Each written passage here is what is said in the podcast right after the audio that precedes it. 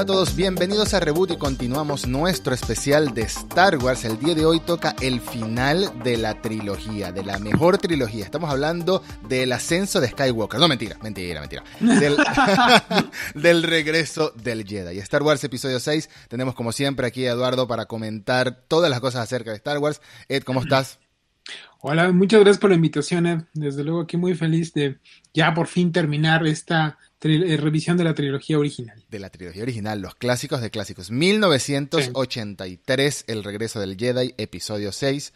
Eh, Lucas hizo algunos, como siempre, hizo algunos retoques entre la versión original, la versión que salió en DVD, en Blu-ray, en la que está en Disney Plus, vamos a decirlo así. Uh -huh, algunos uh -huh. retoques mmm, un poco innecesarios, quizás, algunos no tanto. Yo creo que la que más sufrió los retoques fue episodio 4, en realidad. Esta ¿Qué tenemos? Tenemos el No que añadió para Darth Vader al final. Tenemos... El número musical de, del Palacio de Java es espantoso. Es el es número horrendo. Exactamente, se me había olvidado, se me había olvidado. Sí, aquí, como, como siempre, la trilogía original está dividida en varias partes, este, pero yo creo que aquí uh -huh. se podría decir que son dos nada más. Un inicio en Tatooine, en el Palacio de Java, en el rescate de Han Solo. Una breve pasada por, por Dagobah, la despedida de Yoda y el final es todo el tema de Endor y de la segunda estrella de la muerte, porque uh -huh. la película nos comenta, eh, empieza diciéndonos que aunque la primera estrella de la muerte la hicieron en 20 años, 25 años, pues tenían un repuesto ahí que no sé si es que lo estaban haciendo desde el principio por si acaso, o lo hicieron rapidito, no lo sé. Entre las tres películas de la trilogía original, ¿en qué lugar, en qué posición pondrías? ¿Cuál sería tu top? O sea, ¿cómo ordenarías ese top 3 entre las tres primeras? Entre eh, Una Nueva Esperanza, El Imperio Contraataca y El Regreso al Jedi. Este, yo creo que mi favorita es El Imperio Contraataca, la segunda es A New Hope y la tercera es El Regreso del Jedi, la cual juzgo que es la más flojita de la, de la trilogía original, la verdad. La que, sin las otras dos, El Regreso del Jedi no se sostiene por sí misma. ¿no? Sí. Creo que sí es, creo que sí es una es una película que sufre mucho en cuestiones de guion. La, la, parte intermedia que dices es una de las más flojitas, es una de las más este, lentas. Sí, sí. Pero la, la tercera parte, este, o sea, de, de, la película, este, cierra toda la trilogía, ¿no? Entonces por eso es, eh, digamos, lo más fuerte que tiene. Pero sí, sí, sí, tampoco en dirección brilla, brilla mucho, pero digo, la verdad es que le tengo muchísimo cariño porque es la primera película que fui a ver al cine. Ah, bueno, o sea, imagínate. imagínate, yo, ¿cuántas, ¿de cuántas cosas te acuerdas de cuando tenías tres años, no? Sí. Pero mí, para mí fue súper impresionante ver, ir al cine por primera vez y haber visto el regreso Jedi por primera vez, ¿no? Fue una cosa, este, que todavía la recuerdo, imagínate, ¿no? de, de, tan, de tan impresionante que fue, que fue para mí. O sea, que fue la primera Star Wars que viste también. Sí, o sea, imagínate. Yo creo que por eso, yo creo que por eso soy tan fan de Star Wars, porque hay algo que, que pues se me quedó, ¿no? La impresión de haber visto por primera vez este, en el cine una película de, de Star Wars. ¿no? Y de esta magnitud, además, porque ya sí, no, era, claro. era más generoso en cuanto a secuencias de acción también. Tenemos Claro. el ataque de la flota de rebeldes al final. Sí, sí, ¿no? sí, O sea, sí, sí. Era, era un espectáculo visual muy grande. Pero tienes razón, creo que, no sé, a diferencia de A New Hope, que se sostiene solita, si hubiese hecho falta, porque la película estaba hecha para eso, estaba hecha para, bueno, si no hacemos más, esta historia es la- esta historia. Eh, el Imperio contraataca, bueno, es mi favorita también. Así que yo creo que mi orden sería el mismo que el tuyo. Episodio Sí. 5, episodio 4, episodio 6. Lo cual no quiere decir que no me guste episodio 6. Por supuesto que me encanta episodio 6. Eh, tenemos otra película que no estaba dirigida tampoco por, por George Lucas. Está dirigida por Richard Marquand, creo que se llama el director. Fíjate que es, es una historia un poco eh, curiosa lo que pasó con los directores. El- al principio, obviamente, le habían dicho a Irving Kershner que sí quería repetir, ¿no? Eh, o sea, el- Irving Kershner que había dirigido el, el Contraataca. Pero Kershner dijo, no, yo la verdad, este, me caes muy bien, George, pero este, trabajar contigo no es así como que mi sueño dorado, no quiero ser como tu empleado, quiero hacer mis propias cosas, ¿no? Entonces dijo que no. La segunda opción era Steven Spielberg, pero había un problema con lo que pasa es que Star Wars arranca así con es, las fanfarrias y estas letras, ¿no? Sí. Y eso ocasiona un problema con el, con el guild de directores de ahí de Estados Unidos, que por fuerza tienes que poner los créditos al inicio y no al final, ¿no? Entonces, eso Mm. ocasionaba un problema muy grande. Eso ocasionó problemas con Irving Kirchner y eso evitó que George Lucas pudiera poner a Steven Spielberg a dirigir eh, el regreso de Jedi. Entonces, este, pues se fueron con esta opción de, de Richard Marquand, que me parece creo que es galés o escocés o algo así. Y no es precisamente así como el, el, el más famoso. Mejor, el mejor director ni, ni nada, ¿no? Imagínate, pasas de Steven Spielberg a Richard Marquand, pues sí, es un... Sí, claro, claro. es como un bajón, ¿no? Pues no, no, no tiene no así conocía. como algo... No conocía ese detalle, pero tienes razón. En, en, la época, lo común, e incluso hoy en día en muchos casos, lo común es poner los créditos al comienzo de, de la película, o al menos una película de Martin Scorsese, no sé. Un juego sí. de Hideo Kojima, dirigido por Hideo Kojima. O sea, todo, todo al principio y después al final te repiten los créditos de otra manera. Pero claramente el estilo de Star Wars es comenzar con el título, la música y la letra, la, el carrete de letras amarillas que te, que te mete de lleno en lo que está sucediendo, porque eso ya lo habíamos comentado uh -huh. en otro episodio. Sí. Que Star Wars comienza en medio de algo. Comienza cuando ya está, ya está, ya está una persecución, ya estamos, vamos a un planeta. Correcto. Al menos las nueve películas eh, de la saga principal. Sí. Ya sabemos que tanto Solo como Rogue One variaron eso. No tienen las letras amarillas, para empezar por ahí. Uh -huh. sí, eh, al principio de la película vemos que, que, nos empiezan a presentar cambios muy drásticos en los personajes. Tenemos un Luke Skywalker que se ve muy distinto al Luke que conocimos en el Imperio Contraataca. Ya en el episodio anterior hablábamos de la humildad que iba a aprender a, a los golpes Luke, a la, a, la, a la, fuerza, nunca mejor dicho.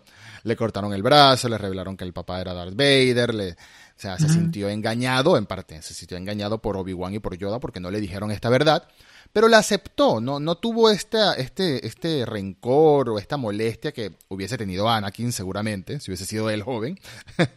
la aceptó y vemos a un Luke que por primera vez de verdad se siente como un Jedi, un caballero Jedi, ¿no? Aunque Yoda le dice sí. que todavía le falta una prueba, pero se siente desde su, desde su primera aparición en el Palacio de Java, ves la calma, le ves el rostro, le ves la manera Sabes que tarda tarda 22 minutos en aparecer sí. Luke, ¿no? Entonces, este, pues eso es para sembrar como este hype, ¿no? De ¿por qué no está Luke? ¿Por qué no está Luke? ¿Dónde está Luke? ¿Por qué no aparece? ¿Dónde está? ¿No? Entonces, por eso aparece eh, hasta ya que todas las cosas han fracasado, este, eh, aparece, ¿no? Para salvar, salvarlos a todos. Sí, porque fíjate la, que algo la primera misión era rescatar a Han Solo. Sí, claro.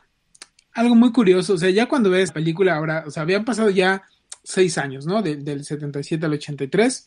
Y el mundo había cambiado gracias a Star Wars. El mundo del cine había cambiado. Eh, eh, eh, las películas y series de, de, ciencia ficción se habían multiplicado, ¿no? Porque habían visto, pues, esta revolución de los efectos visuales, esta revolución en el gusto de, de la gente. Entonces, había salido Alien, había salido Blade Runner, había salido Battlestar Galactica, sí. Mad Max y varias películas de estas, ¿no? Entonces ya la ciencia ficción era, ya había dejado de ser nada más un, un nicho ahí este, perdido y nada más tocado, o, o, muy de serie B o muy de intelectuales, y se había convertido en una, una, un espectáculo, ¿no? Es el, quizá el mayor espectáculo eh, de Hollywood. Había salido E.T., había salido Encuentros Cercanos del, del, tercer tipo. Sí, claro. Entonces, todas estas películas habían ya creado una escena en donde Star Wars era el rey. Y como Star Wars era el rey, todas las, eh, si tú te, te, acercabas como, como George Lucas queriendo producir eh, Star Wars, te daban un precio mucho más alto, ¿no? Si algo costaba 3, te lo vendían en 5. Entonces, este, gracias a esto, idearon una, una forma de, este, para evitar esto. Y al proyecto de El Regreso del Jedi no se le llamó Regreso del Jedi inicialmente, se llamaba Blue Harvest. Mm. Entonces tú te, tú te, acercabas con los, este, productores, eh, estudios. Productores y este, pues la, la, gente que vendía cosas, ¿no? La, la, construcción, todo eso. Y este, y te preguntan, ¿qué película estás haciendo? No, pues se llama Blue Harvest, para que te dieran un precio barato, ¿no? Entonces, el merchandising que dice Blue Harvest, playeras originales que dice Blue Harvest o lo que sea, se cotiza muchísimo, ¿no? Claro. Porque es, es algo súper raro. Pero sí, en un inicio, porque ya, este, ya todo, Star Wars ya era un espectáculo grandísimo, era, era lo más grande que podía tener el cine. Los tres, Harrison Ford se había vuelto una estrella de cine, Carrie Fisher también y Mark Hamill. Eh, eh, pues ya eran súper estrellas conocidas en el mundo entero. ¿no? Claro, Entonces, por, y, eso, y, por eso le pusieron eso. Y Harrison Ford ya había empezado a hacer Indiana Jones, que es su, sí, su sí. Yo diría que incluso para él, como actor, es más importante que Star Wars, no porque sea su inicio, sino porque fue de verdad lo que lo catapultó como la claro. mega estrella de Hollywood de la época. Tuvo tres películas para empezar, en los 80, entonces era su saga, mientras que esta era la saga que compartía con, con Mark Hamill y con Carrie Fisher y con, con el mismo George Lucas incluso. Cambio, Indiana Jones era su saga. Entonces, obviamente, obviamente tú sabes que eh, en esta clase de, de, de proyectos se cobra dependiendo de quién seas. Eso es así. De hecho, recientemente hay rumores, ¿no? Hay rumores, ¿no? No está muy, muy confirmado. Recientemente eh, hubo una serie que se llamaba La Cosa del Pantano, basada en los cómics de La Cosa del Pantano, de Swamp Thing, que tuvo una primera temporada que tengo entendido que no es muy, no es ni tan buena ni tan mala, no la vi ni la pienso ver, detesto ver cosas cuando las cancelan a medio camino, no, no puedo, me molesta saber que voy a quedar eh, incompleto, si ya no la vi en su momento, ya no la pienso ver. Pero bueno, el hecho es que estaban rodando en un estado y aparentemente para la segunda temporada los impuestos de rodaje y los cobros de todo en el estado de Estados Unidos le subieron como un 300%. No sé si es que alguien se enteró que la cosa del pantano era de ese cómic y dijeron, mmm, de ese cómic, Batman, Superman, esta gente tiene dinero. Y cancelaron la serie por eso, imagínate, cancelaron la serie por los costos de, producción. Lo cual me parece un poquito absurdo. Pero, en fin, la moraleja es esa, que, que tuvieron que ocultar en la época porque todo el mundo sabía que la ciencia ficción ya era un mega negocio que es lo que hablábamos en, en A New Hope, que Star Wars, A New Hope, fue la primera película de verdad exitosa de ciencia ficción para la época, cuando la ciencia ficción estaba más relegada para la televisión. Relegada entre comillas, porque hoy en día sabemos que todos los actores famosos están haciendo series de televisión porque es el negocio. El negocio hoy volvió a ser las series de televisión. Pero durante muchas décadas los actores de televisión no eran como que no tenían el prestigio ante, ante la prensa, ante los entre ellos mismos de lo que era dirigir para, para el cine. De hecho, hoy en día vemos que incluso directores de cine dirigen para la televisión, ¿no? Dirigen episodios de series, eh, Mandalorian, por ejemplo, tiene directores de cine. Y bueno, eh, eso que estás diciendo anteriormente también, nos empiezan a, a, a ocultar qué está pasando con Luke, porque primero envían los androides, vamos a negociar con los androides, ¿no? Enviamos a Citripio, enviamos a. Eh, de nuevo ellos dos se roban la película al principio, del mismo modo que pasa en A New Hope, con los diálogos. Después envían este recompensa, supuesto recompensa que atrapó el Wookiee, que resulta ser Leia. Y cuando todo eso fracasa, vemos que, que Lando Calrissian está infiltrado ahí como, como un plan B, o un plan C, de hecho, un plan C. Sí. Eh, tenemos otro de estos encuentros fantásticos con criaturas de otra galaxia, que es eh, Luke enfrentándose con el Rancor, Rancor, ¿cómo se llama la criatura? Rancor, sí, el Rancor. El Rancor, sí, que es la, mascota de, de, Java. Que hay un momento buenísimo, que es cuando, cuando Luke lo mata, le cae la puerta, viene como el que lo cuidaba y se pone a llorar. Ay, me mataron al, perrito. a la sí, a su mascotita. A su mascotita. Es muy bueno ese momento. Sí, te muestra, ¿no? Como un pequeño con muy poco te muestran un pequeño trasfondo de lo, de lo que era, ¿no? De lo que era. De lo que era de todo eso. ¿no? Pero técnicamente esta es la primera vez que vemos a Java. Porque la escena en la que Java se encuentra con, con Han Solo en episodio 4 la añadieron después. Lo cual no, no, entiendo muy bien, no he averiguado tampoco. Explícame tú, ¿cuándo la añadieron? Porque ahí Harrison Ford todavía era joven, en, ese, en esa breve escena en la que Java le va a cobrar. No, es que esa escena la habían grabado en la original, en el 77, pero Java era un señor, era un, ahí un gordo ahí que salía, ¿no? Mm. Era un humano. Pero como que a George Lucas no le gustó cómo había quedado la escena, entonces la cortó al, final, ¿no? Entonces en el corte original Java no aparece, pero en el, en el 97 eh, decidieron añadir, ¿no? Así, a mí, me, a mí no me gusta esa, esa escena, porque creo como, como que le quita este poder a Java, como que le quita cierto este misterio aire sí, misterio, aire maligno, no sé. Pues, Han solo lo, pasa por arriba, lo pisa, o sea, no, no, no, no, no, no se me hace como que, como que cool, ¿no? Lo caricaturiza. Está, mal hecho ese, ese, ese jab, o sea, hay varias versiones, pero la, del 97 es horrenda.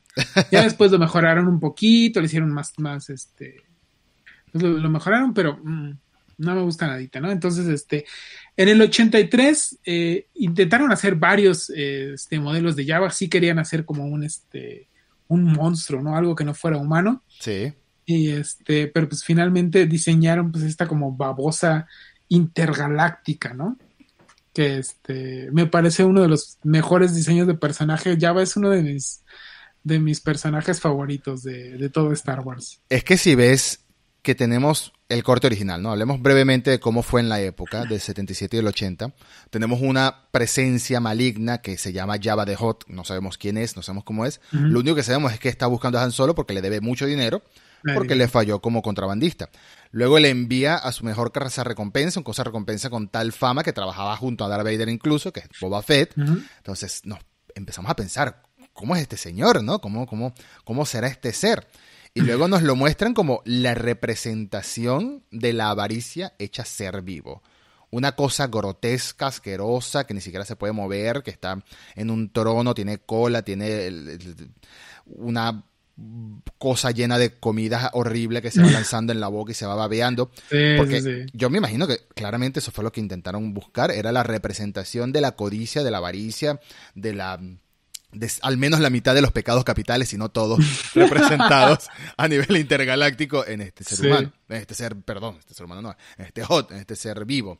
Eh, un detalle también que siempre me he preguntado, ya es muy, muy de lore de Star Wars, siempre me he preguntado, o al menos después de que vi este Clone Wars, después de que vi las precuelas, después de que vi Rebels, después de que vi otra vez por enésima vez el regreso del Jedi, ves que la primera esclava vamos a decirle bailarina para no imaginarnos qué cosas horribles hacía ese ser ah. desagradable con ella. La primera esclava es una de estas, eh, de la miembro de la especie Twi'lek, ¿no? Ajá, sí. las que tienen dos colas atrás, ¿no? No es como Ahsoka, que tiene tres. Esta tiene dos, vamos a decirlo. Vamos a minimizarlo así. Como Hera Syndulla en Star Wars Rebels. Sí, es Twi'lek. ¿Por qué en todas las escenas que hay cabaret, que hay aparentes burdeles, que hay aparentes esclavas bailarinas o esclavas sexuales, siempre son Twi'leks, ¿te das cuenta? No, pues es que las Twi'leks son este... Sexy. Son una, son una especie de sexy, ¿no? tipo naturaleza las, las pues mujeres Twilight son muy, muy bellas y muy exóticas, ¿no? Entonces sí eran como este, muy buscadas por los, por los gangsters, por la trata de blancas intergaláctica, ¿no? Era una especie pues muy, muy buscada. O sea, lo tratan en el, en el, en el canon eh, antiguo, me imagino, este tema. No, pues sí hay lore, ¿no? O sea, sí hay, sí hay lore de, de por qué eran eh, buscadas, ¿no? O sea, eh, también hay como, pues una trata de blancas ahí, ¿no? O sea, sí había esclavitud, ¿no? Incluso en el episodio 1 ves a este piloto de carreras, Sebulba, que tiene a dos esclavas Twilight también, ¿no? Sí, sí, por eso. Yo digo, ¿por qué tantas Twilight? Pero sí, tienes razón. Me imagino que era como la exótica de, de la galaxia, esta especie, que es una especie muy pacífica además. Nos la muestran cuando, en, Clone Wars y en Rebels, nos la muestran cuando hay una rebelión en su planeta, que es una especie que se vio inmiscuida en este, en este conflicto, como todas, en, en la guerra de los clones, en toda la rebelión.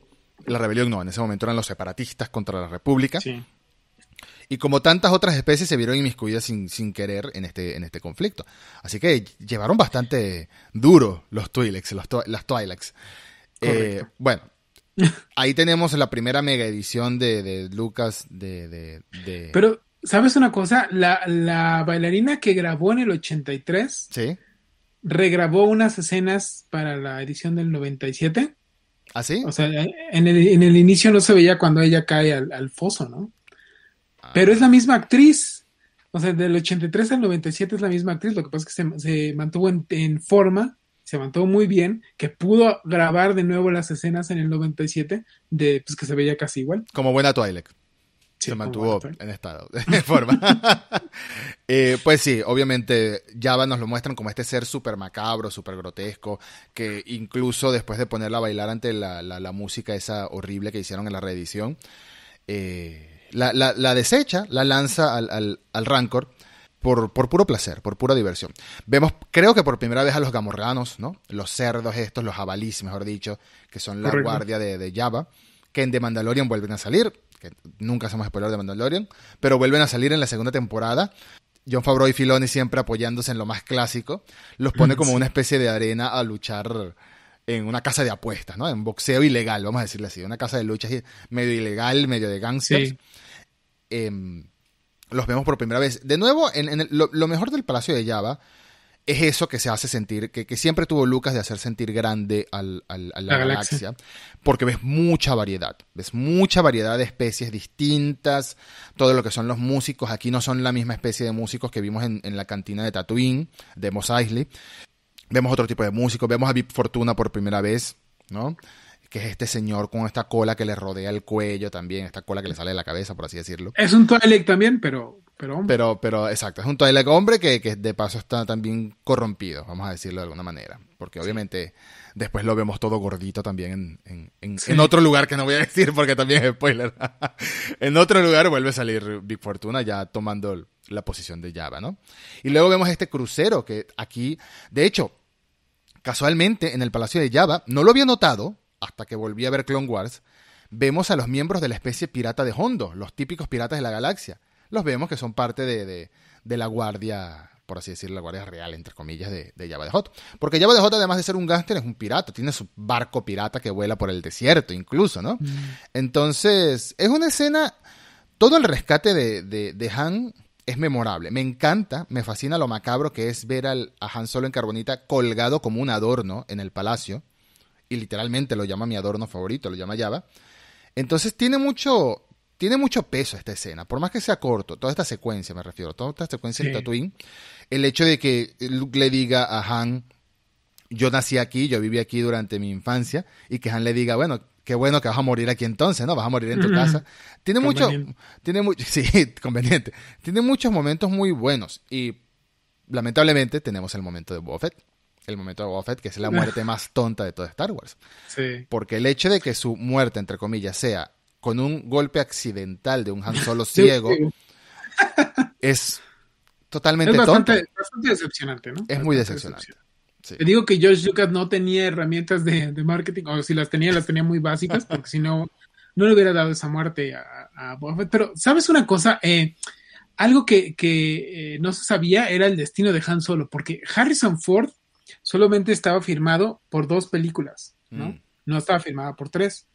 Entonces, eh, fue- era una de las incógnitas de qué iba a pasar con, con Harrison Ford, porque Harrison Ford ya tenía pues su, su carrera, ¿no? Claro. De, de actor ya grande y no, se- no se sabía si, si iba a volver. ¿no? Entonces, en los primeros guiones, este, eh, el, el rescate de Han Solo ocurría hasta la última parte de la, de la película. Para si, si Harrison Ford no quería volver, nada más lo utilizaban un día para que se descongelara y ya. O si no, estaban viendo si lo mataban, si no quería volver. eh, y era una de las incógnitas, ¿no? Que no se sabía si, si Harrison Ford estaría. Pero Harrison, Harrison Ford volvió, pero le decía a George Lucas, pues mátalo, mátalo. ¿Por qué no lo matas? ¿Por no matas a Han Solo? Ya, ya, ya no tiene este, ya no tiene a dónde moverse el personaje. Bueno, eso es lo que pensaba Han Solo, ¿no? Que ya no tenía evolución, no tenía papá, no tenía mamá, y este era no tenía como la estorbo. Y era como el estorbo entre el romance de, de Luke y Leia, que después ya hablaremos al respecto, ¿no? Pero esa era una de las incógnitas al, al inicio, si Harrison Ford iba a volver o no. No, bueno, imagínate que hubiesen sacado a, a uno de la, de la Santísima Trinidad que se creó No, con los no, fans. no. Hubiese sido muy injusto. Porque al final Han Solo, eh, pues tiene, tiene una gran participación en toda la saga. Hablando de la trilogía original, tiene una gran participación y se convierte en el verdadero interés romántico, eh, en la verdadera pareja de Leia, exacto. Ellos, ellos empieza, empieza su camino romántico desde el episodio 4, incluso, desde que se conocen por primera vez empieza esa picardía, esa, ese mal Sí. humor de, de muy de, de- de niños de escuela, ¿no? De que se tratan mal porque se gustan. Eso, de, de niñas de, de, de, de- de 11 años, de 10 años. Un poco inocente en el sentido de, de, de, de ese principio de la interacción, pero ya en episodio 5, ya en el Imperio Contraataca, ya lo vemos más descarado, más de frente, más cómo iban a matar a Han Solo después del I love you, I know. Sí, no, imagínate. Hubiese sido muy, muy, muy loco. Pero fue un buen rescate. Y, y para finalizar el tema de Boba Fett, porque sé que es un tema ultra trilladísimo en la comunidad de fanáticos de Star Wars y de los no fanáticos también, todo el mundo sabe que Boba Fett se le conoce como el personaje que prometía mucho y se fue desperdiciado. Y bueno, podría ser uno de tantos en Star Wars que después rescatan de nuevo, como Maul, por ejemplo, como Darth Maul. Em, el hecho es que Boba Fett se sintió desperdiciado para mí porque nos presentan esta escena súper corta pero súper buena de él huyendo, bueno, él llevándose el, el, el, Han Solo en carbonita, ¿no? Cómo le dispara Luke, cómo lo siente de lejos, cómo es el, el que encuentra a Han Solo y lo persigue después del, del escape en los asteroides en la película anterior.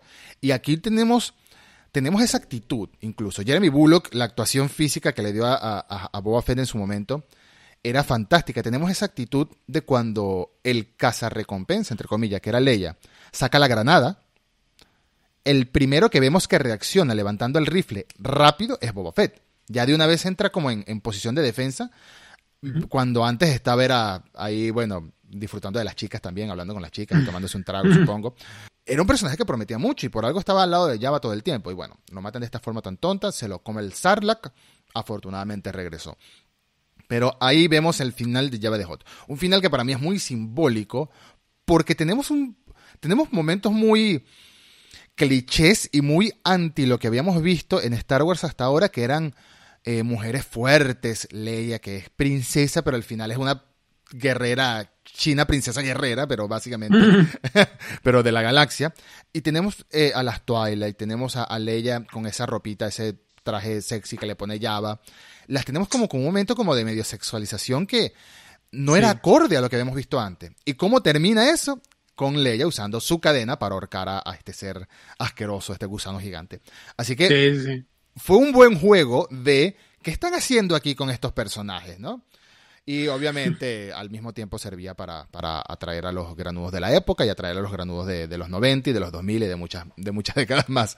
Porque sí, obviamente fue un momento de sexualización, pero para mí fue muy liberador el hecho de que fuera la misma Leia que mataba a Java, que matara a Java de esa manera. Y no fue Luke que lo cortó con el, con el sable de luz, que fácilmente pudo haber sido. Fíjate que esta escena me encanta donde Luke rescata a todos, que le hace así una seña a Arthur y Arthur le, lanza el, sable de luz. Sí. Y empieza a sonar la música, ¿no? ¡Wow! Es increíble, así de, de las mejores escenas, ¿no? De la trilogía original. Por eso ya ves a Luke. Se siente como una película de piratas en el futuro. sí, ya ves a Luke ya todo poderoso como un Jedi rescatando a todos. Aparte trae un sable luz eh, nuevo, ¿no? Porque el anterior era azul, ya lo había perdido. Y tiene uno nuevo, uno verde, ¿no? Y es wow. Esa escena, este, con, también con la, pues, la música y todo eso, me, me, gusta mucho. Sí, es, es mítico ese rescate. Y aunque dura, ¿cuánto dura esta secuencia? 30 minutos máximo. Sí, 30 minutos máximo. En una película de dos horas. Más bien toma muy poco tiempo, pero como decimos, la película la mayor cantidad de tiempo transcurre en los acontecimientos de Endor y de la segunda estrella de la muerte. Eh, tenemos la despedida de Yoda, vamos a mencionarla brevemente, una despedida muy simbólica por lo que le dice Yoda a Luke. Básicamente le da a entender que aunque se fue sin completar su entrenamiento con él, aunque fue impulsivo, aprendió, aprendió a las malas, aprendió a las malas y ya casi es un caballero Jedi, casi. Lo único que le falta es ese último enfrentamiento con Vader. Pero le dice algo muy importante. Cuando yo muera, que casualmente fue 30 segundos después, cuando yo muera, serás el último de los Jedi. Serás el último de los Jedi. Y es una frase que retumbó también en la trilogía de secuelas después, ¿no? Sí. Los últimos Jedi, el último de los Jedi.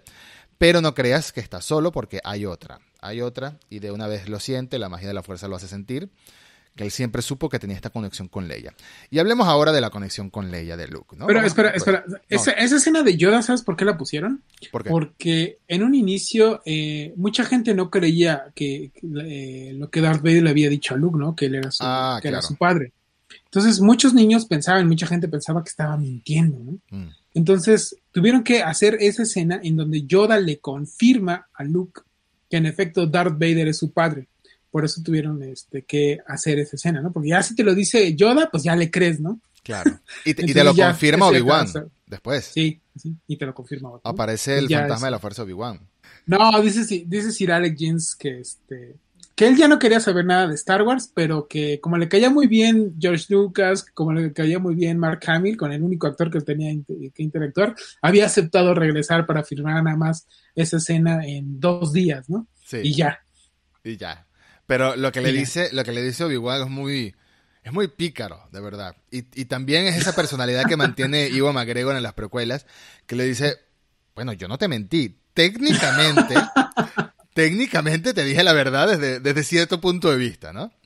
Que es que Anakin dejó de existir cuando Vader tomó su lugar, así que técnicamente tu padre murió. Técnicamente Vader lo mató, ¿no? Vader, técnicamente sí, desde cierto punto de vista. Desde cierto punto de vista no es mentira. Entonces, aquí, aquí vuelves a notar esa manera de ser de los Jedi que a veces, a veces son unos pasados los Jedi, de verdad.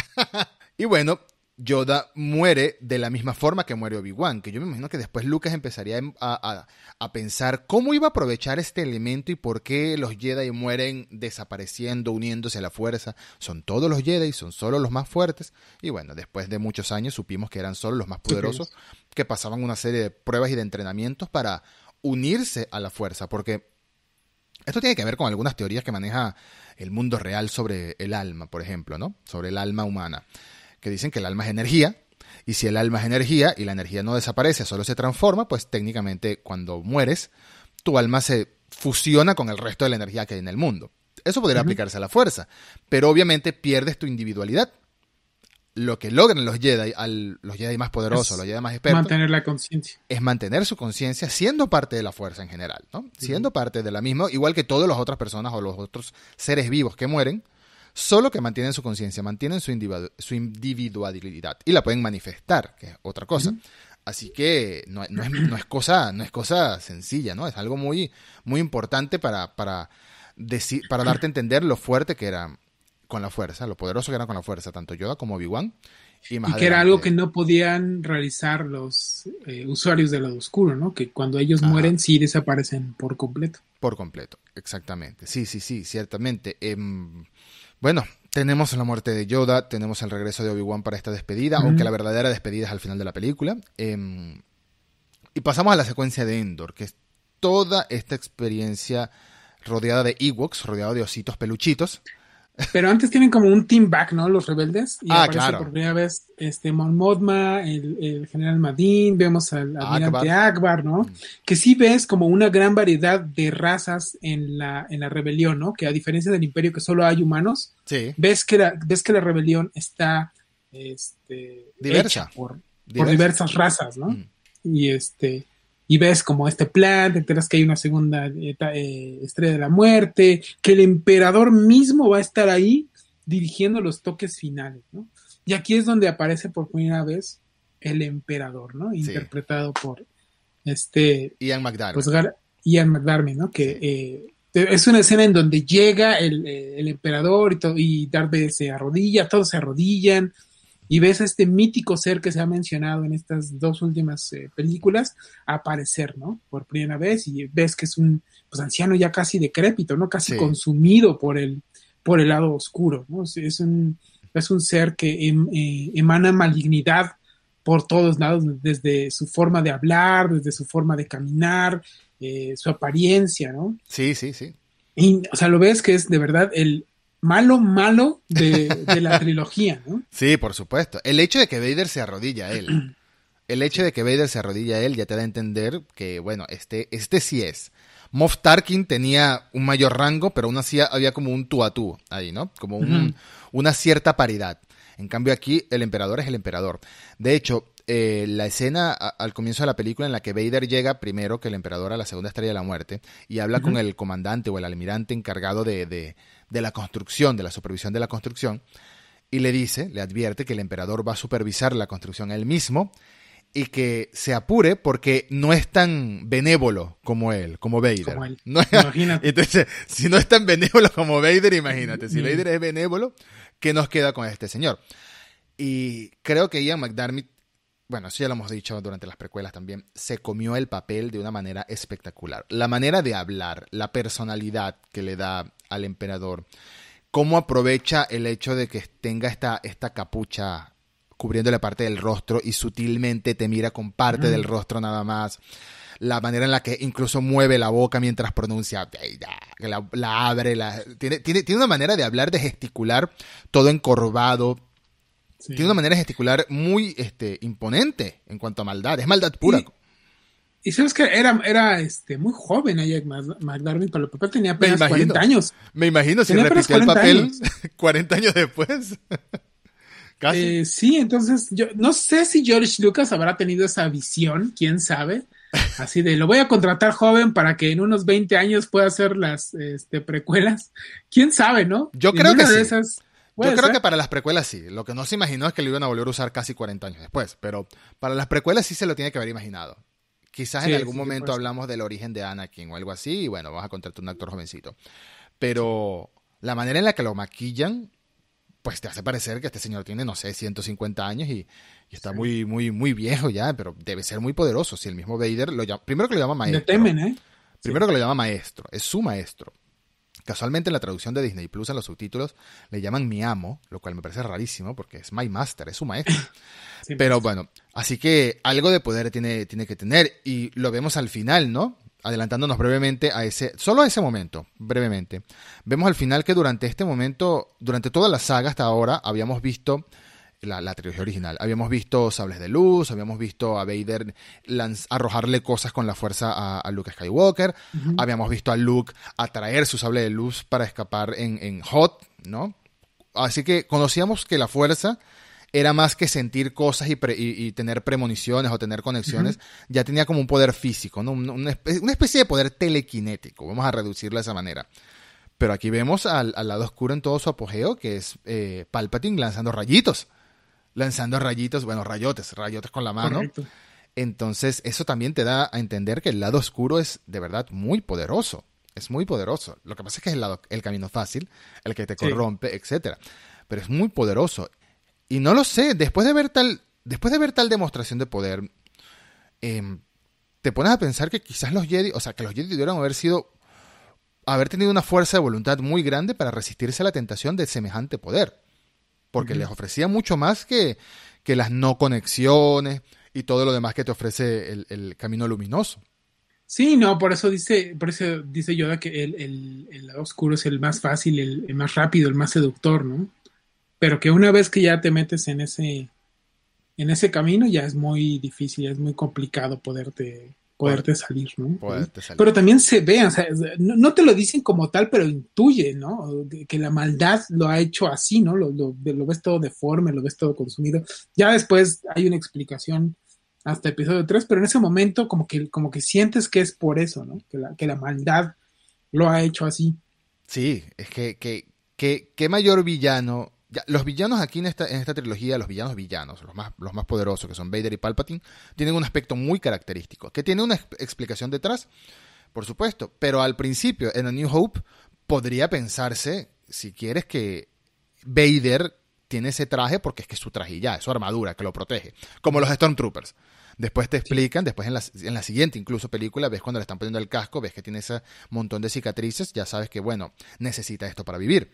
Entonces, pero tiene un aspecto muy, muy icónico, ¿no? Y, el mismo Palpatine también tiene un aspecto muy representativo de su maldad.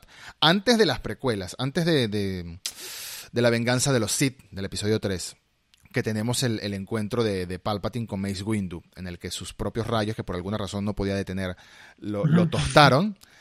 Hasta entonces, que eso lo comentamos en el episodio de episodio 3 también, valga la redundancia, hasta entonces se entendía que mientras más metido de lleno estabas en el lado oscuro, te iba deformando el cuerpo. Entonces, por eso es que Palpatine hasta este momento tenía este aspecto físico. Y era un aspecto físico que te daba a entender que antes era un humano. Antes podía haber sido una persona común y corriente, un señor común y corriente, pero ahora lo tiene los ojos amarillos, tiene la piel deforme, tiene la frente con protuberancias, está encorvado, em, tiene muchas arrugas, tiene un color de piel antinatural y es da miedo. El personaje da miedo. Yo me imagino viendo esta película.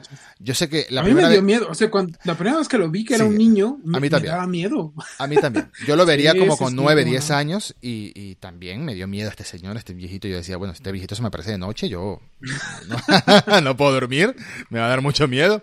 Entonces, tenemos aquí a un maestro y un aprendiz. Todo, todo lo que vino después de la regla de los dos Sith, etcétera. Todo eso fue complemento. Aquí lo tenemos de la manera más simplificada posible. Un maestro y un alumno del mismo modo que Obi-Wan fue el maestro de Luke. Entonces tenemos un maestro y un alumno, un alumno en el lado bueno, o Yoda y Luke en el lado bueno, y por este lado tenemos a Palpatine y a Vader en el lado malo. Pero Vader tenía salvación, o eso es lo que creía Luke. Luke se va de Endor, Luke se deja atrapar, porque él sintió, ya, ya empezaba a tener esta, esta capacidad de la fuerza de sentir emociones en otras personas. Y él sintió que había conflicto en Vader. ¿Y por qué habría conflicto en Vader? Para mí es que no sabía cómo iba a reaccionar a la idea de, bueno, es que tengo un, tengo un hijo y un hijo que está vivo, ¿no? Tiene, tiene que ser algo así. ¿Qué crees tú? ¿Por qué habría conflicto dentro de Vader eh, emocional? O sea, en, lo que nada más lo que te dicen las películas es, eh, pues la principal razón es Luke, ¿no? Que era eh, su hijo, que quería tenerlo a su lado, quería vencer al, al, emperador con la ayuda de, Luke. Mm. Y ese era el conflicto, ¿no? O sea, sí, eh, Obi-Wan te dice que, que, ya no hay esperanza para él, que es mucho más máquina que humano, pero Luke nunca pierde la fe, nunca pierde la fe en, en que puede traerlo de vuelta, ¿no? Entonces, eh, gracias a eso, eh, yo creo que ese es el, conflicto que, vemos en las películas, ¿no? Que, te dan.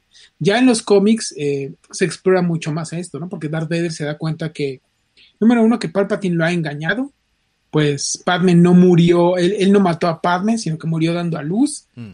y que básicamente todo, lo que hizo, lo hizo para salvar a Padme, pero al final no pudo hacerlo, y este, Palpatine lo engañó, ¿no? Entonces ya de ahí va eh, creciendo en rencor hacia, hacia Palpatine, ¿no? Entonces lo que quiere él es, número uno, vengarse de Palpatine, número dos, eh, Luke es el, lo, último que le queda, ¿no? Es, es mm. el, resultado que tuvo de, pues digamos, lo más grande, lo mejor que le pasó en su vida, ¿no? Que es el, amor hacia Padme y su relación con ella, su matrimonio y todo eso. Entonces, creo que ese es, ese es el gran conflicto, ¿no? Ya en esta última eh, saga de, de cómics de Vader, se explora todo ese espacio ¿no? que hay entre el Imperio Contraataque y el regreso de Jedi. Mm.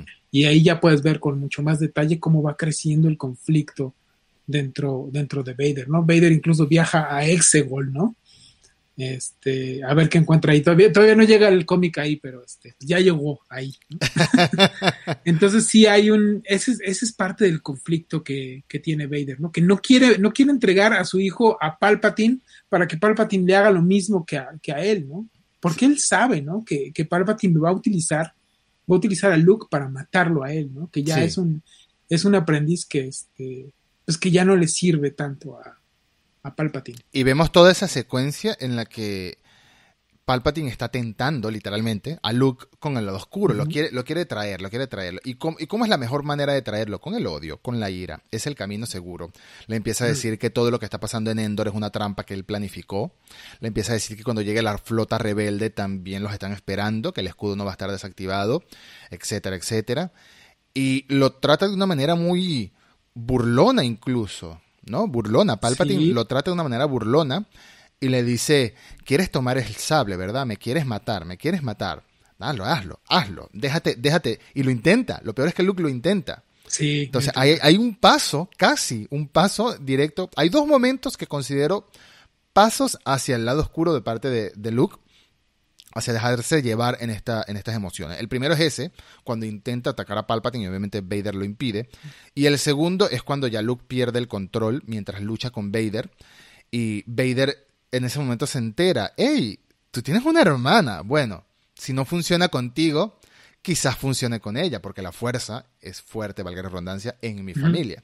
Y ahí Luke ya pierde brevemente el control, ¿no? Pero creo que el mayor acto, el acto más bueno, primero, creo que ibas a comentar algo al respecto de ese momento. Sí, no. O sea, ves cómo Luke ha crecido en, técnicas de combate, ¿no? Que incluso hasta tira a, Vader de, las escaleras y Vader se muestra como un poco avergonzado de que su hijo pues le está dando como la vuelta, ¿no? Entonces, este, también se ve, se ve un Luke mucho más poderoso, ¿no? Y sí lo, sí lo sientes, o sea, sí lo, sí lo puedes reflejar en la, en la película. Y eso que no pasa mucho tiempo entre el Imperio Contraataque y el regreso del Jedi. Pasa un año, un año. Un año dentro del universo de Star Wars. Ajá. ¡Guau! Pobrecito Han Solo. Pobrecito Han Solo, tanto tiempo en Carbonita. Sí, sí, sí, qué horror. Qué horror. Em, pero obviamente tenemos el, momento cumbre de la película en cuanto a... Yo creo que el momento cumbre de la trilogía, ¿no? Sí, que es la redención de Vader, pero precedida, precedida por el acto más noble de Luke, que es tirar el sable de luz al piso y decir, mira, ¿sabes qué? No voy a matar a mi padre. No voy a matar. Yo creo que mi padre sigue siendo bueno. Yo creo que hay bondad en él en el fondo, que él puede regresar al lado luminoso. Yo lo puedo ayudar, si se quiere. Y aquí estoy, a merced de lo que pase. Si me matan, bueno, me mataron. Es el está dispuesto a hacer el máximo sacrificio. Eh, Luke, antes de sucumbir primero al lado oscuro él mismo, a la tentación del lado oscuro. Y segundo, de matar a su padre, porque aunque lo acaba de conocer, cree en él. Y es muy bonita esa idea, ¿no? Es muy bonita esa idea de que yo veo algo bueno en ti. Yo veo que todavía hay, un, hay, un, hay algo de bondad. Incluso en el puente es en el que conversan Luke y, y Vader en Endor antes de, de llevárselo al emperador ves que hay, hay, duda en Vader. Incluso tú la sientes al momento de que lo llama hijo. Lo llama hijo de una manera muy suave, muy... No con esa maldad que caracteriza la voz de Vader siempre, sino que lo dice como que es muy tarde para mí, hijo. Lo dice como, como, como derrotado. Esa es, la, esa, es la, palabra que estaba buscando. Derrotado. Es muy tarde para mí, hijo. De verdad. Es muy tarde para mí. Pero eh, Palpatine no acepta ese hecho. Palpatine no acepta que no poder corromper, no puede corromper a Luke. Sí, está viendo, está viendo por la ventana que están muriendo todos sus amigos, se entera que abajo puede que mueran Han y Leia en, en, la trampa que le extendió, algo que no aceptaba en la película anterior. En la película anterior él se va de Dagoba a, eh, a, a Cloud City, a Bespin, para rescatarlos porque no aceptaba la idea de que se murieran Han y Leia. Aquí lo acepta, aquí acepta todo, aquí acepta, bueno, que pase lo que pase, que la fuerza nos guíe. sí, I'm a Jedi like my father before me. En ese momento es que Luke asciende, ¿no? En ese momento es que Luke se convierte en un Jedi. Exactamente, en el momento en el que renuncia a la violencia, en el que renuncia a matar a su padre y acepta exactamente su destino de lo que tenga que ser que sea, en ese momento sí es muy claro que es la ascensión de Skywalker. la verdadera.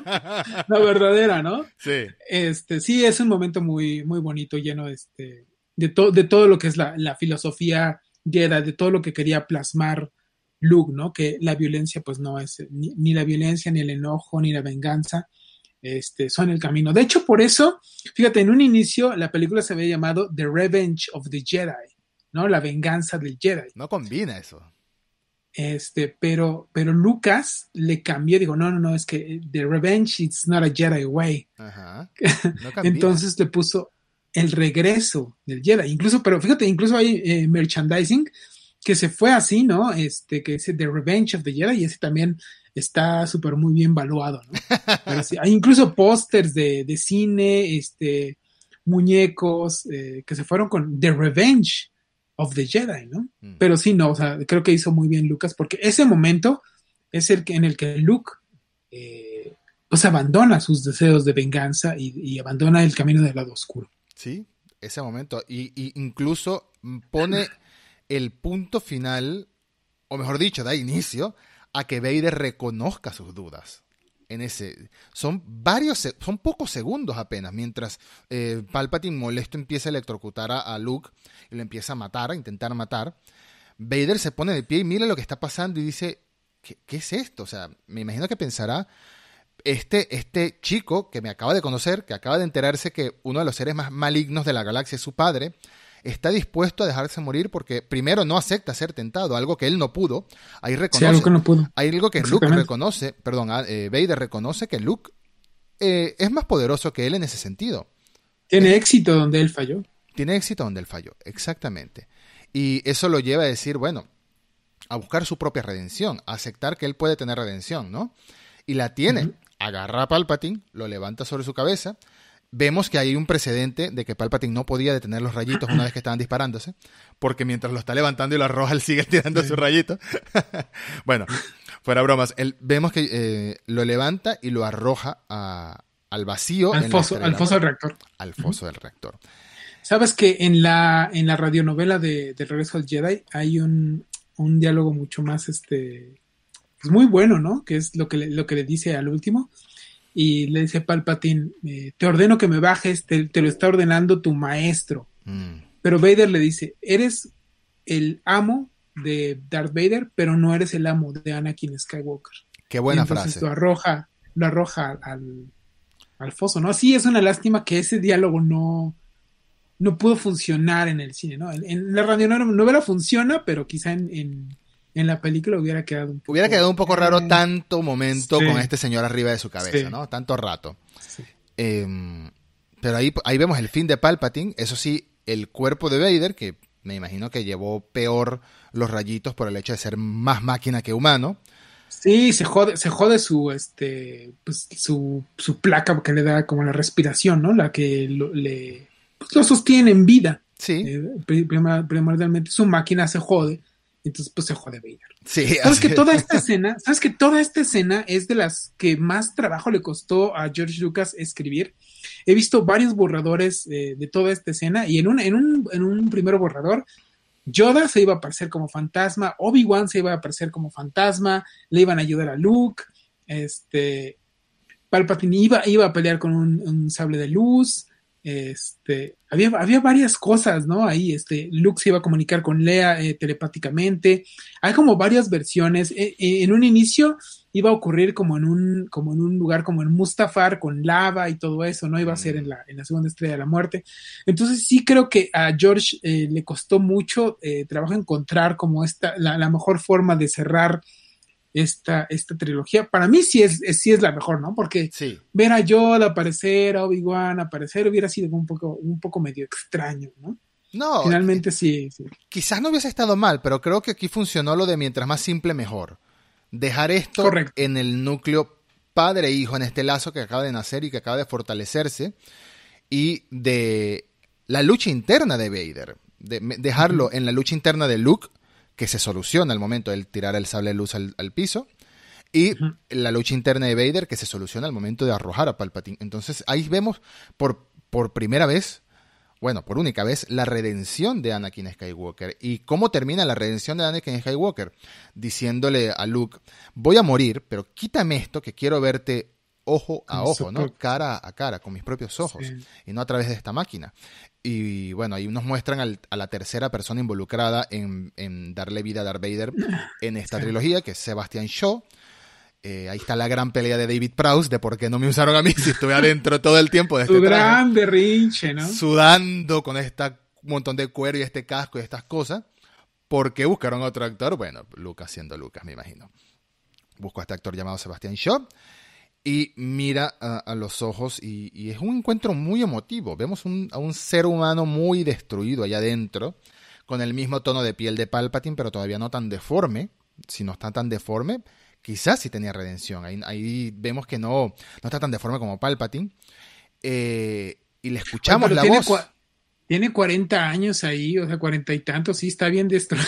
Bueno, sí está bien. Para tener 40, yo, te, yo tengo 40 años y no me veo como... Bueno, no sé, quizás si hubieses pasado tanto tiempo dentro de un traje de eso, Sí, puede ser, puede ser. pero sí, eh, es un momento muy bonito, de verdad. La- lamentablemente Sí. Vader no puede sobrevivir, pero no le hace falta, porque al final vemos que se une a, o sea, la redención es verdadera, no es solo una redención momentánea, es que la redención es verdadera a tal punto que aparece eh, cuando están celebrando la victoria de los rebeldes, eh, no solo destruyeron la segunda estrella de la muerte, sino acabaron con el emperador, ya se acaba el imperio galáctico, volvemos a la democracia, eh, una democracia que no funcionó mucho antes, pero bueno, no importa, vamos a ver si esta vez sí funciona. Eh, vemos esta reunión de fantasmas de la fuerza en la que se ve Yoda, se ve Obi-Wan y se ve eh, Sebastian Shaw al principio y luego Hayden Christensen en, en las reediciones.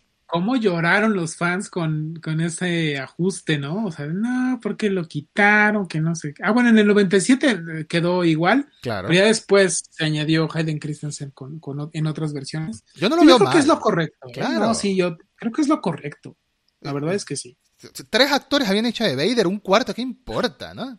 Sí, ya, ¿qué ¿Qué importa? importa? Who cares? A mí me Por parece. eso lo unes a la trilogía, ¿no? Por supuesto, por supuesto. Y, y- y rectificas que Hayden Christensen, con todas las críticas que recibió después de- del Attack of the Clones, sí es Anakin Skywalker. Él Es es, Anakin Skywalker. O sea, hay que reconocerlo. Y por eso estoy muy entusiasmado de verlo ahora en la serie de Obi-Wan. Kenobi.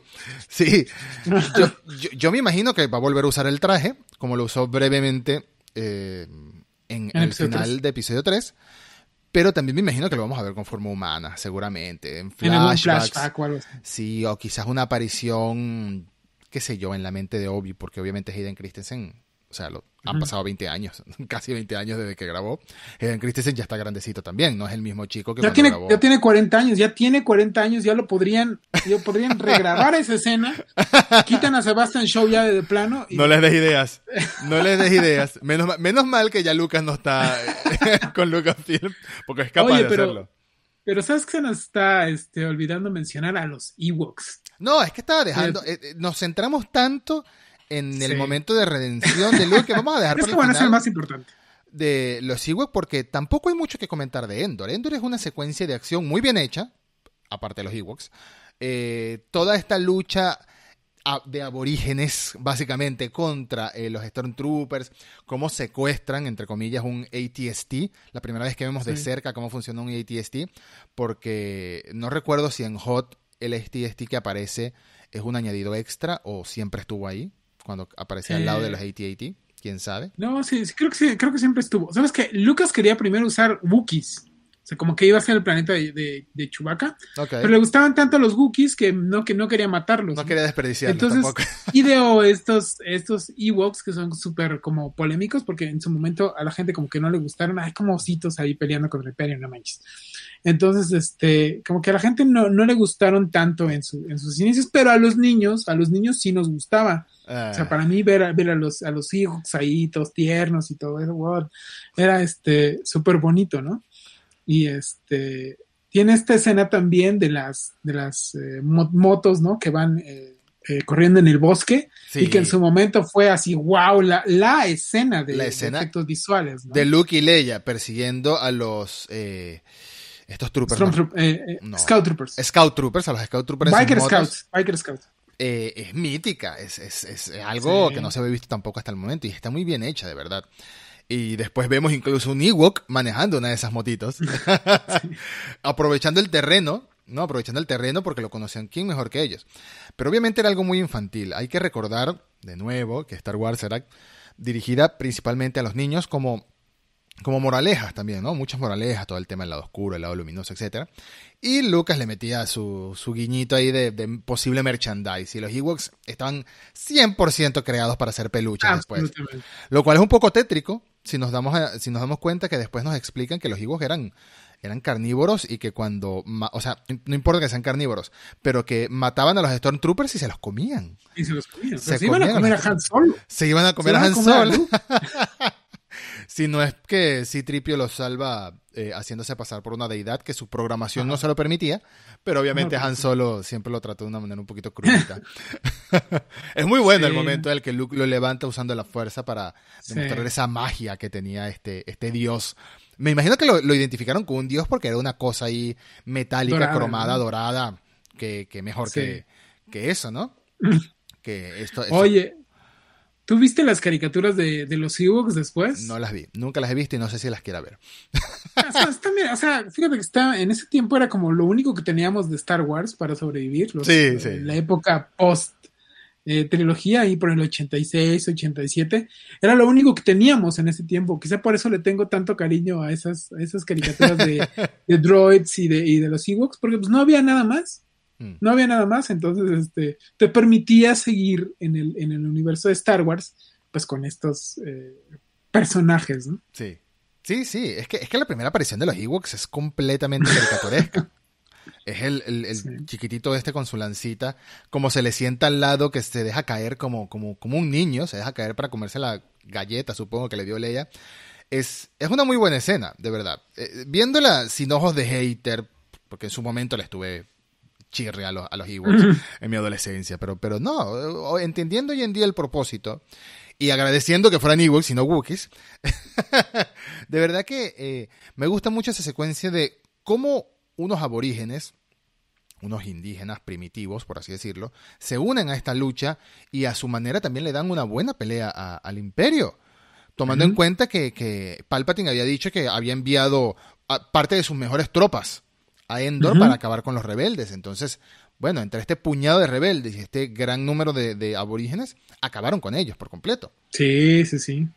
Y ves, o sea, destruyen el escudo de la, de la Estrella de la Muerte y ves a Lando dirigir el ataque al- a, la, a la Estrella de la Muerte. Sobre ¿no? el halcón milenario. Sobre el halcón Sobre el milenario. halcón milenario. Sí. Utilizándolo, ¿no? O sea, ya regresando, ya después ya sabes, ¿no? Que antes era de él y todo eso. Sí.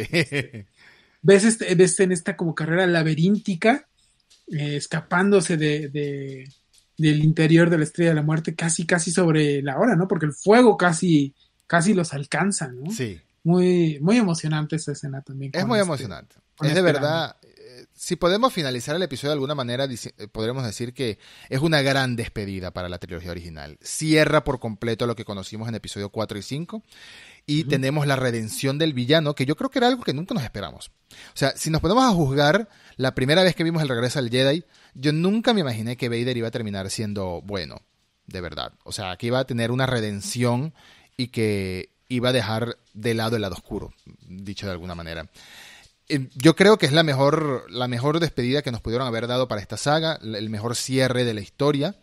Y no lo sé, es, redondito. Si nunca hubiese, si nunca hubiese habido más Star Wars, me hubiese dolido mucho, pero no estaba mal. O sea, era una trilogía completa.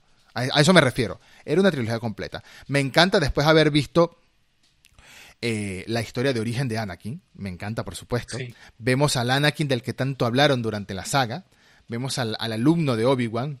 Eh, vemos todos estos, estos, estos huecos de información que teníamos, los conocemos y vemos la caída de los Jedi, pero hasta el momento la información que teníamos hasta el año 83, hasta el episodio 6, eran que existían muy poquitos Jedi, que quedaban muy poquitos Jedi en el mundo, y al final de la película solo queda Luke, pero ante la promesa, que eso sí me gusta, que, que, es de las pocas cosas de episodio 9 que entiendo su lógica, eh, y del mismo episodio 8 también, ante la promesa de que Leia también tenía poderes de la fuerza. Así que, ¿por qué no se podía convertir en una Jedi ella también?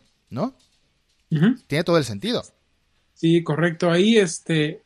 No, no digamos que es un final abierto. Lucas evitaba hablar de, lo que venía de 7, 8 y 9. Lo evitaba en todas las entrevistas. Decía, oye, va a haber más este, Star Wars. Y dice, no, no, no, ya son seis capítulos. Ya, ya, ya, este, después, después vemos, ¿no? Y era, es algo que en ese tiempo, pues no, nunca imaginamos, ¿no? Mm. Así es. O sea, alguna vez se mencionó que iba a ser 1, 2 y 3, porque pues, obviamente el, capítulo 4, 5 y 6. y eso es lo, único que esperábamos, ¿no? En algún punto lejano del, del, futuro, pero nunca imaginamos que iba a haber 7, 8 y 9. Y, y obviamente de eso hablaremos en los próximos, eh, en los próximos episodios, ¿no? ¿Qué pasó después, no? ¿Qué pasó después? Teníamos la esperanza, ¿no? Teníamos la esperanza porque Mark Hamill seguía vivo, sigue vivo, Carrie Fisher seguía viva y Harrison Ford. Entonces teníamos la esperanza de ver qué pasó con este trío, aunque sea, aunque sea un episodio más, ¿no? Aunque sea una peliculita más. ¿Qué pasó con este trío?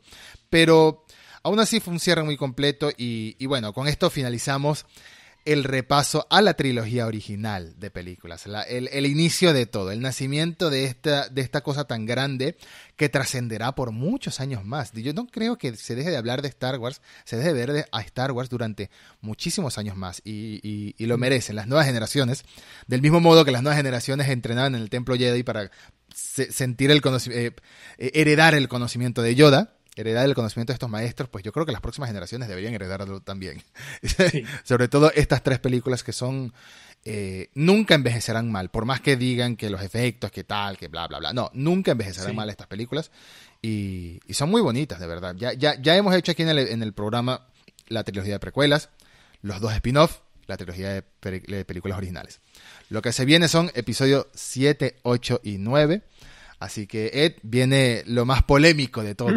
Lo que fue en el 2005, en esa época más o menos, la trilogía de precuelas polémica, bueno, hoy en día la trilogía de secuelas es polémica. Pero la voy a volver a ver. He visto varias veces episodio 7 y 8. Episodio 9 la he visto una sola vez en el cine y la voy a volver a ver. Voy a intentar juzgar todo con otros ojos. ¿En qué sentido? Sé que no me va a gustar episodio 9, pero voy a intentar juzgarla como si fuera como si fuera un niño. ¿Qué pensaría un niño de esta película? ¿Qué pensaría un niño de esta trilogía? Y quizás quizás la, la vea un poquito diferente. Sobre todo porque, siendo sincero, episodio 9 no está tan dirigida a los niños. Está intentando baitear, cazar gente de nuestra edad, ¿no? Y por eso es que falla tanto, a mi parecer. Pero ya llegaremos a ese punto. Ya llegaremos a ese punto. Ed, muchísimas gracias, como siempre. Ya hemos grabado ocho episodios hasta ahora y ha sido un placer. Estoy disfrutando mucho este recorrido por la saga. Igualmente. ¿De verdad? Sí, muchas gracias por la invitación Ed, también. No, esta es tu casa, como siempre digo, para hablar de Star Wars y de cualquier otra cosa.